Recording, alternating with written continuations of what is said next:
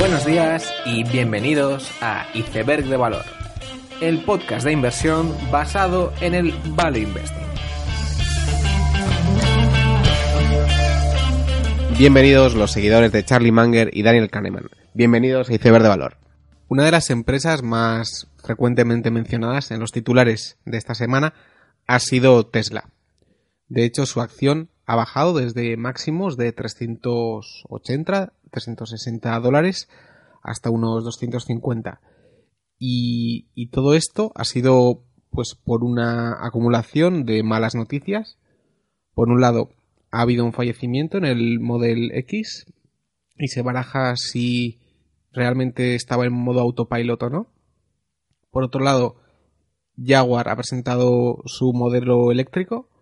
eh, que es un sub que va justo en contra del Model X. Y por último, a finales de semana se anunció que 120.000 modelos S tenían que ser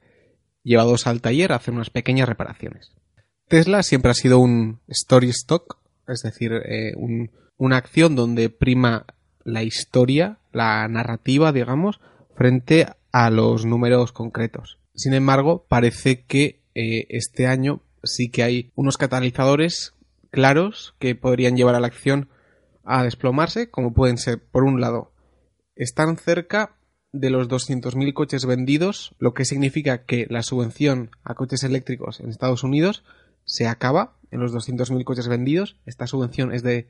7.500 dólares y sin ella, pues eso va a ser un claro desincentivo a comprar Teslas. Por otro lado, están teniendo muchos problemas para fabricar el modelo 3 y además eh, se están quedando sin dinero en caja y pronto tendrán que hacer una ampliación de capital. Además, la bajada de la acción del precio sí que es importante en Tesla porque a muchos empleados eh, los sueldos en general son normales o bajos, pero se les paga en acciones muchas veces, eh, lo cual pues al final sí que consiguen hasta ahora tener muy buenos sueldos, pero cuando la acción baja, eso deja de funcionar. Y eso sí que puede ser un, un círculo vicioso bastante malo. Todas estas noticias de Tesla contrastan con lo que ha ocurrido en, el resto de la industria del automóvil, porque por un lado eh, Nissan y Renault parece que sí que se van a funcionar, y además, por otro lado, eh, el segmento de eh, movilidad de BMW y Daimler se han fusionado también. Y con esto termino el pequeño comentario a las noticias de esta semana. Esta semana quería hacer una pequeña reflexión de lo que yo creo que tiene que ser la actitud correcta de un inversor inteligente. Está bastante extendida la frase de Álvaro Guzmán, que es el value investing es estar casi todo el rato con cara de tonto y tener razón de golpe. Y es verdad, es, una frase que tiene toda la razón del mundo, pero donde querría destacar que una de las cualidades de, del inversor en valor es la capacidad de sufrimiento y la paciencia. Muchas veces hablamos de que no todo el mundo tiene la capacidad de em, aguantar una bajada de mercado o, que hay gente, digamos, más predispuesta a aguantar ese tipo de situaciones, mientras que otro tipo de gente pues no es capaz y siente la necesidad imperiosa de, de vender sus acciones, se preocupa mucho y se estresa mucho. Es por ello que quería hacer un pequeño análisis de, de qué es el sufrimiento y los límites del mismo, porque no es un tema que esté del todo claro. En otros ámbitos, como puede ser el del ejercicio físico, durante mucho tiempo se ha tenido la creencia de que eh, la capacidad física de una persona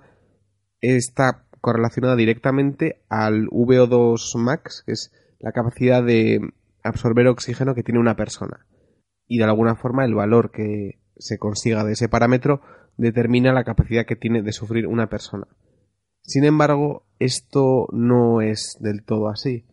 sino que la capacidad de sufrimiento no, no es fija y es flexible. Una persona, eh, bueno, pues cuando corre una maratón, empieza a correr y cuando ve que es demasiado duro, para. Y esto que suena muy simple, em, tiene connotaciones de que no es solo la parte que uno siente directamente, casi de forma objetiva, lo que importa, sino que la percepción de ese sufrimiento lo que marca la diferencia. Es por ello que se han hecho diversos experimentos cogiendo a, ciclistas y a deportistas de élite y cuando se les muestran diferentes imágenes de pues pueden ser personas sonriendo o personas enfadadas eso modifica su capacidad de sufrimiento y los resultados que obtienen en, ejercicios físicos.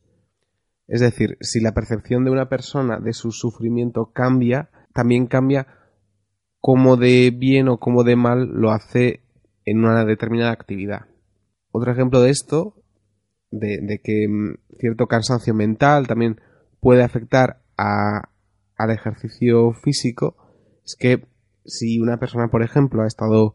trabajando muy duro y ha estado em, muy estresado en una oficina, que no en sí no tiene nada que ver con el ejercicio físico, es habitual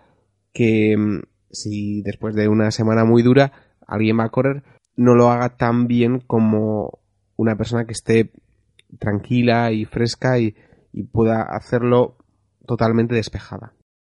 En conclusión, la capacidad que uno tiene de sufrir o de aguantar siempre tiene que ver con el sufrimiento percibido y no tanto con esas variables objetivas que podríamos asignar. Y por otro lado, en la otra variable que importa es la motivación. Eh, yo si estoy motivado con un mismo nivel de, sufrimiento percibido, pues podré superarlo o no. Y por lo tanto, yo seré capaz de sufrir o aguantar o rendir a mi máximo potencial en todo aquello donde el sufrimiento percibido por mí sea el menor posible y la motivación sea lo más alta posible. Respecto a esto, hay una frase de Charlie Munger que es bastante clásica, que es que nadie quiere oírte, verte quejarte o, siendo una víctima y de hecho el 90% eh, les da igual realmente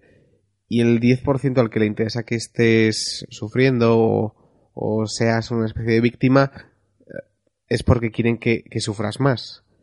Por lo tanto, siempre esa actitud de víctima o de eh, aumentar la, percepción de sufrimiento que tú tienes es siempre algo que va a ir en tu contra y va a reducir la capacidad de mm, estrés real que vas a ser capaz de aguantar. Creo que esto que estoy mencionando tiene bastante relación con el test del marshmallow, que es bastante famoso, para los que no lo conozcáis, es un test que hizo la Universidad de Stanford a niños de unos 5 a 8 años y se les ponía un caramelo, un, una gominola en un plato. Y luego la persona que estaba con ellos se iba de esa habitación y les decía que, bueno, si para cuando ellos volvían, no se decía qué tiempo iba a estar fuera, eh, si para cuando ellos volvían no se habían comido esa gominola, pues tendrían una gominola más. Entonces esa persona se iba y luego iba a volver en unos 10-15 minutos y había un porcentaje de niños que sí que se comían eh, esa gominola mientras que otros no, lo hacían. Luego este estudio se, se guardó y, y se comparó los resultados de estos niños con sus resultados académicos y profesionales. Y se veía como aquellos niños que no habían comido esa gominola esperando que hubiera otra más, eran precisamente los que tenían mejores notas, mejores carreras laborales, mientras que los que no conseguían aguantarse y, y acababan comiéndose esa gominola eran los que peores notas acaban, eh, y peor eh, carrera laboral tenían. Y una de las principales conclusiones de este experimento es que aquellas personas que saben diferir un bien presente por un bien futuro son aquellas que serán capaces de, de poder progresar y poder hacer esas tareas más arduas o más difíciles que luego tendrán un premio futuro. De alguna forma lo que dice es que si tienes la capacidad de tener cara de tonto, pues precisamente podrás ser premiado con, con unos buenos resultados y unos buenos rendimientos. Sin embargo, un matiz que no se suele comentar cuando se habla de, de este test es que aquellos niños que conseguían mm, evadirse y no comer esa gominola son precisamente aquellos que o se tapaban los ojos, miraban a la pared, se ponían a cantar, o sea, hacían cualquier otra cosa que no fuera mirar a ese plato. Es decir, el truco para poder pasar ese experimento era no concentrarse en el problema, sino pensar en cualquier otra cosa. Y creo que esta es la lección que querría extraer de, de este episodio, que es que evidentemente el inversor en valor tiene que ser capaz de aguantar mucho tiempo donde hay otras personas que tienen muy buenas rentabilidades y él no, por lo que sea, pero tiene que desarrollar esa capacidad de sufrimiento porque eh, a largo plazo eso es lo que le dará los resultados. Está claro que eso es verdad y que hay personas más propensas a, ser capaces de sufrir más o menos, sí que hay unas determinadas pautas o trucos que de la misma forma esos niños eh, tenían esos trucos para no comer esa gominola y, y distraerse, el inversor también puede mm, reducir esa percepción de sufrimiento que es subjetiva, lo que le hará que esos momentos donde todo el mundo está estresado eh, y todo el mundo está preocupado, en la medida que él sea capaz de evadirse, pues, pues el sufrimiento percibido será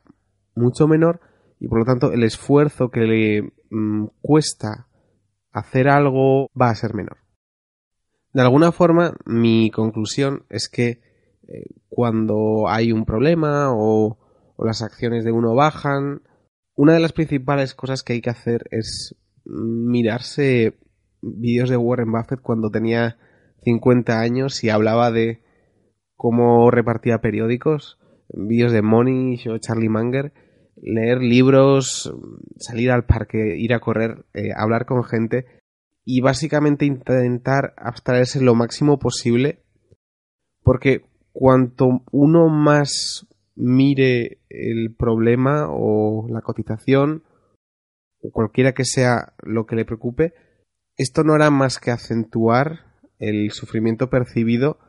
que lo que hará que tenga que pasar mucho más esfuerzo para,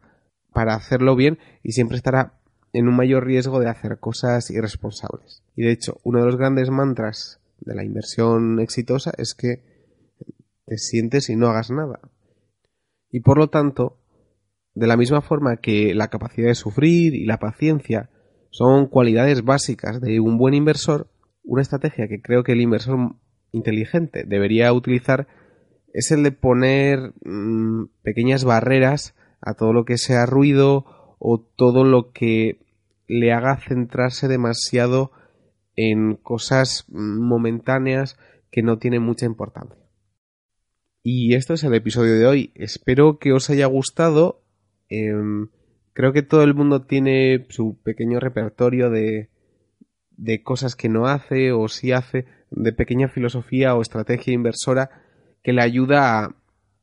a, vivir el día a día de lo que puede ser un mercado que puede ser realmente estresante o no, o simplemente, eh, bueno, los días pasan y las empresas no cambian tanto. Y es por ello que quería hacer esta pequeña reflexión de la actitud que yo creo que un inversor le conviene tener de alguna forma y los factores que afectan a, a ese comportamiento. Espero que os haya gustado, así que dale a like en, en YouTube, en iBox. Nos vemos la siguiente semana y ya sabéis, seguid aprendiendo.